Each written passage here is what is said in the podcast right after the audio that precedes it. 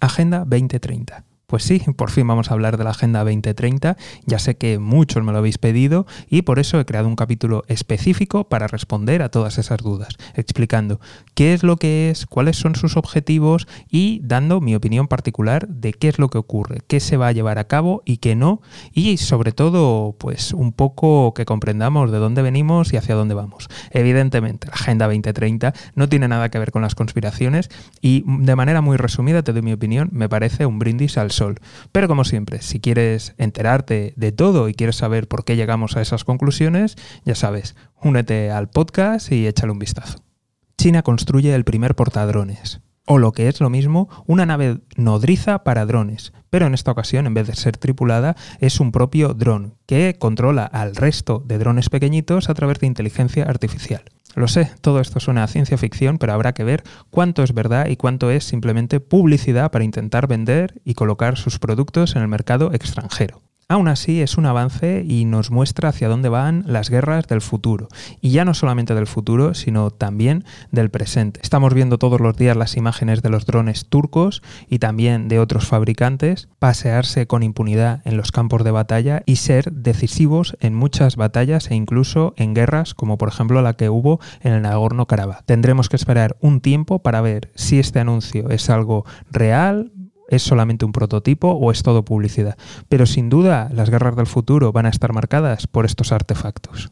¿Habrá elecciones en Rusia? Sí, sí, te lo pregunto en serio porque ya se empiezan a escuchar las primeras voces en el Parlamento ruso que hablan de que hay que suspender las siguientes elecciones, o al menos posponerlas hasta que termine la operación especial rápida en Ucrania. El argumento que han dado es que en estos momentos hay que estar unidos más que nunca, ya que están luchando una guerra contra prácticamente todo el mundo. Así que, por tanto, no hay necesidad de dividirnos aún más. ¿Está buscando Putin mantenerse de por vida en el cargo o es que tiene miedo a que le surja algún tipo de movimiento crítico y lo pueda derrocar. De momento el Kremlin dice que no lo contempla. Pero bueno, también se suponía que solamente estaban haciendo pequeñas maniobras militares y que nunca, nunca, nunca iban a atacar ni invadir ningún país.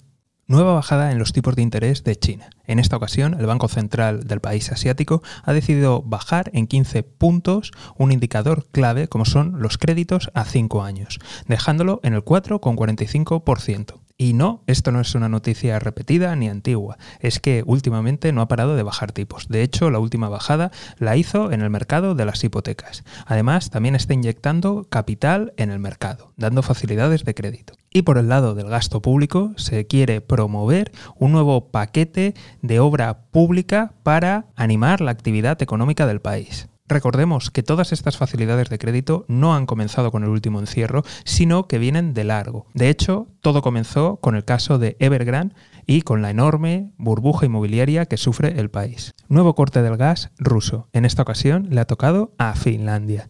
Y casualmente ha ocurrido poco después de presentar su candidatura a la OTAN. Recordemos que los últimos países en sufrir estas contrasanciones habían sido Polonia y después Bulgaria. Y como en los anteriores, impacto limitado, ya que este país también se estaba preparando para despedirse del gas ruso. Y esto se suma a que hace pocos días cortaron el suministro eléctrico que procedía de Rusia a Finlandia. Pero de nuevo el impacto es limitado, ya que solo una pequeña cantidad de electricidad procedía de Rusia. Pakistán y el Fondo Monetario Internacional. Continúan los problemas financieros para Pakistán. En esta ocasión, el presidente se ha desplazado hasta Doha para negociar con el Fondo Monetario Internacional un paquete de estímulo fiscal y de ayuda financiera por valor de 6 billones de dólares anglosajones. Aún no se ha confirmado nada, pero de momento ya empezamos a conocer algunas de las medidas que propone el Fondo Monetario Internacional como condición para recibir ese crédito. Y es que una de las condiciones va a ser dejar de subvencionar los alimentos y otros productos de primera necesidad. Como te imaginarás, esto no va a sentar nada bien a la opinión pública y va a ser un duro trago para el actual gobierno mientras la rupia pakistaní está haciendo mínimos históricos y continúa con su desplome continúan los brotes de la viruela del mono, que por cierto procede de las ratas y otros roedores. Pues sí, cuando aún no nos hemos deshecho de la epidemia del COVID y cuando también está circulando una extraña hepatitis que está afectando sobre todo a niños, ahora también tenemos la viruela del mono. Una enfermedad que se creía contenida en algunos países africanos, pero que de repente ha saltado y además a la vez simultáneamente en muchos países occidentales como Estados Unidos, Canadá, Reino Unido, España, Portugal y ahora se están sumando otros muchos también con brotes. Esto preocupa especialmente a las autoridades, ya que no es tan transmisible como por ejemplo el COVID, pero desde luego que haya estos brotes en tantos países y simultáneamente y en el mismo periodo de tiempo hacen sospechar de que podría haber algún tipo de mutación o que está ocurriendo algo que por el momento no se sabe, pero se teme que, que, podría tener consecuencias bastante graves. Y creo que con lo que ha ocurrido en los últimos años no hace falta decir más para alarmar. Estados Unidos mantiene el foco en el Indo-Pacífico. Hace unos días hubo una reunión de la ASEAN en Estados Unidos, después Biden viajó a Corea del Sur y en estos momentos se está reuniendo en Japón en una reunión del Quad. Y como te puedes imaginar, de todas estas reuniones están saliendo acuerdos económicos y sobre todo militares para intentar contrapesar a China en todo el Indo-Pacífico. Novedades en la crisis alimentaria mundial. Y es que, verás, parece que está sobre la mesa el levantamiento de sanciones contra Bielorrusia, ya que este país es uno de los productores clave de abono y esto tiene un gran impacto en la capacidad productora de los países, además de rebajar los precios. Y por otro lado, algo que ya está confirmado es que Indonesia va a volver a permitir exportar aceite de palma. Recordamos que el aceite de palma es el aceite más barato que hay en el mundo y además es el más utilizado y el más extendido. Con lo cual, esto ayudará a reducir los precios y a mitigar el impacto de la crisis alimentaria nuevo presidente en Australia. En esta ocasión, el laborista Anthony Albanese se ha hecho con la presidencia. ¿Y qué significa todo esto? Clave interna, se supone que va a prestar más atención al cambio climático y a las energías renovables. De cara al exterior, se cree que va a continuar con la misma política de alianzas con Estados Unidos y de hacer contrapeso a China. Otra clave de las elecciones en Australia ha sido el auge de todas las candidaturas independientes. Y es que para una parte del electorado en Australia considera tanto al Partido Conservador como al